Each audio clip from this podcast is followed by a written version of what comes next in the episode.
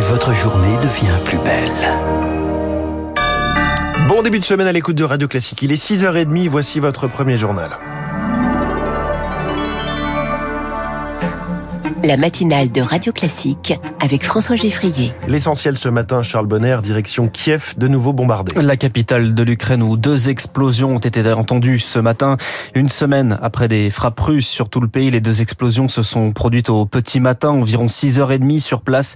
Les sirènes d'alerte avaient retenti peu avant la Russie de son côté accusé ce week-end l'Ukraine de bombardement dans la région frontalière de Belgorod. Le gouvernement menace de nouvelles réquisitions dans les raffineries. Elisabeth Borne était hier sur TF1 pour vanter sa méthode. Le dialogue, un accord majoritaire est signé chez Total. Le prolongement des grèves est donc inacceptable selon elle. Trois des sept raffineries du pays sont encore touchées. De quoi faire craindre des hausses de prix qui seront compensées par la remise de 30 centimes de l'État. Elisabeth Borne hier soir. Je vous confirme que nous allons prolonger cette remise sur les carburants jusqu'à mi-novembre. Et j'ai eu le PDG de Total cet après-midi qui va également prolonger sa ristourne. La remise sera ensuite de 10 centimes par litre. Autre solution pour faire face, ce sont les importations de carburant. Elles ont augmenté de 50% ces dernières semaines selon l'Union des industries pétrolières.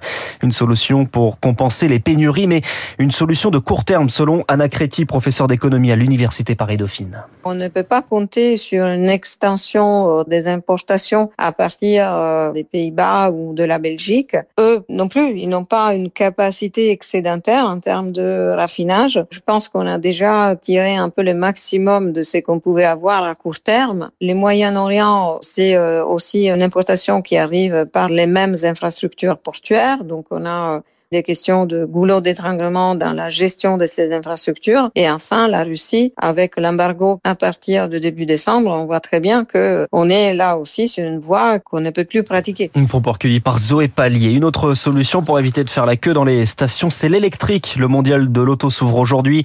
Emmanuel Macron multiplie les annonces ce matin dans les échos et notamment une réévaluation du bonus écologique. Le détail dans le journal de l'économie. La semaine commence entre deux manifs. Hier, la marche contre la vie chère menée par la France Insoumise, 30 000 personnes selon la police, 140 000 selon les organisateurs et demain c'est la grève interprofessionnelle avec des appels dans les transports, la fonction publique, les écoles et même dans le privé. Illustration de la convergence des luttes souhaitée par la NUPES et les syndicats et à laquelle croit Benoît dans la rue hier, salarié SNCF en grève demain. Les conducteurs de train de la ligne D du RER, ça va être très bien suivi mardi. Ce qui a surtout été l'étincelle, c'est les réquisitions de grévistes.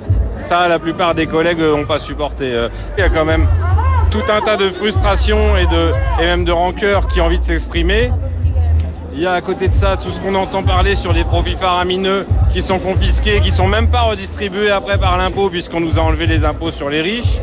Et je pense que oui, du coup, beaucoup de gens ont envie de faire quelque chose, savent pas forcément comment s'y prendre, mais vont peut-être se saisir de cette occasion de plusieurs appels à la grève bah, pour exprimer ses, ses, revendications et les faire valoir.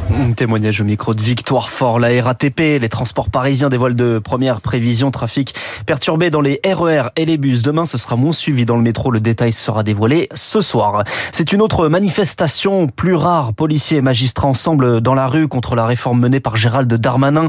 La création d'un chef commun à tous les services de la police à l'échelle du département. La police judiciaire, la PJ craint d'être assignée au tout venant et plus au grand banditisme. Les fonctionnaires sont appelés à sortir devant les commissariats à la mi-journée. Un policier mis en examen pour violence volontaire ayant entraîné la mort sans intention de la donner. C'est la suite judiciaire après un refus d'obtempérer. Vendredi à Paris, le conducteur est mort. Deux passagers sont toujours en fuite. Quatre personnes en garde à vue toujours hier soir dans l'enquête sur la mort d'une adolescente. Son corps retrouvé dans une malle à Paris. La principale suspecte a été arrêtée. La jeune fille, Lola, 12 ans, est morte asphyxiée. En Chine, Xi Jinping est en route pour un troisième mandat à la tête du pays. Le 20e congrès du Parti communiste se tient en ce moment et le chef de l'État s'exprimait hier une heure et demie pour vanter son bilan de la politique économique aux mesures zéro Covid. Artisan d'un nationalisme chinois retrouvé, Xi Jinping réitère le projet de rattacher Taïwan au continent. Taïwan, territoire historiquement autonome mais pas indépendant et qui devrait le rester selon Valérie Niquet de la Fondation pour la recherche stratégique. Elle ne recourra à la force contre Taïwan uniquement si la Chine était absolument certaine de l'emporter militairement. Or, il est quasiment certain que ce serait une défaite humiliante. Donc non, je ne pense pas que la Chine se lance dans une opération militaire, surtout après avoir eu cette euh, démonstration en Ukraine que les États-Unis ont des capacités considérables d'observation, de ciblage qu'ils mettent au service de l'Ukraine et qu'ils pourraient mettre au service de Taïwan. C'est bête un terme au développement chinois alors que c'était une des bases du soutien, notamment des classes moyennes pour le Parti communiste. Ce serait prendre un risque considérable beaucoup trop important. Valérie Niquet, jointe par Marc Tédé. En Iran, après un mois de protestation, après la mort de Massa Amini, arrêté par la police des mœurs, des affrontements ce week-end dans une prison, et pas n'importe laquelle, la prison d'Evin à Téhéran, surnommée, Augustin Lefebvre, la Bastille iranienne. Oui, car elle accueille entre autres les prisonniers politiques. Elle, a aussi, elle est aussi connue comme euh, l'université en raison du grand nombre d'intellectuels détenus.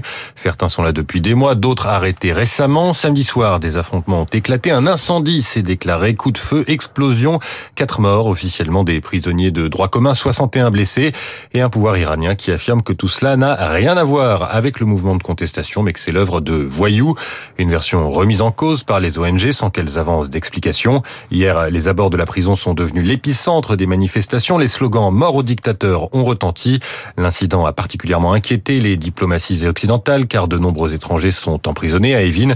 Après les États-Unis, c'est aujourd'hui l'Union européenne qui va décider de sanctions contre l'Iran. L'explication d'Augustin Lefebvre. Le sport, Kylian Mbappé dément les rumeurs de départ. Non, il n'a pas demandé à partir en janvier. C'est ce qu'il a dit après la rencontre hier entre le PSG et l'OM avec une victoire parisienne 1-0 grâce à Neymar.